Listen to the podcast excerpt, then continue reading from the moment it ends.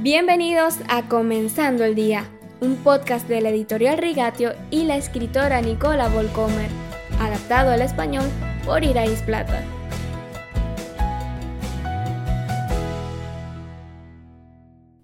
Buenos días.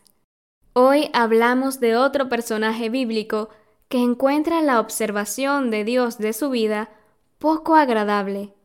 Es el profeta Jonás. Sus oraciones podrían sonar como las de Lot. No, Señor mío, por favor. Cuando consideras lo que Dios exige de él, es posible que lo disculpes un poco. Se supone que debe llamar a la gente de la malvada ciudad de Nínive al arrepentimiento. Para un profeta hebreo, esa ciudad es una trampa mortal.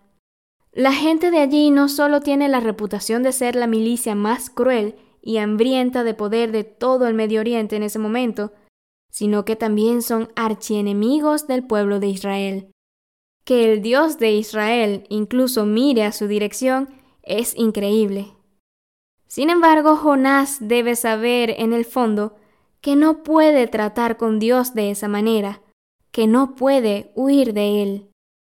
A menudo olvidamos que hombres como Caín, Lot, Jonás y otros que han discutido con Dios no son principiantes espirituales.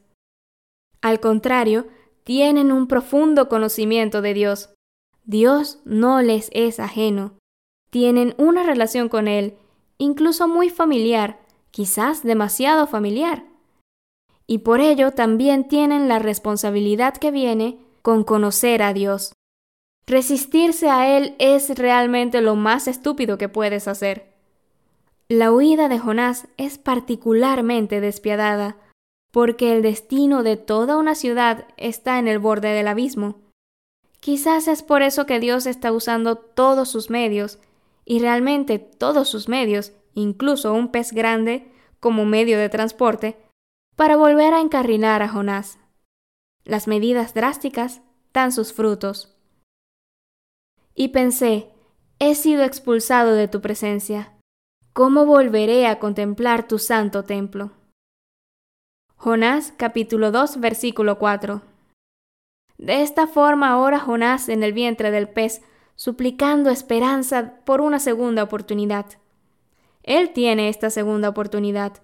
Dios lo vuelve a encarrilar y su servicio en Nínive desencadena un avivamiento generalizado.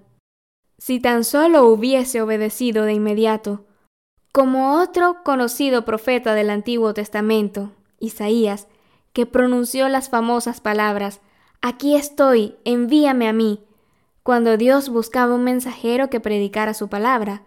Esto lo leemos en Isaías 6, versículo 8.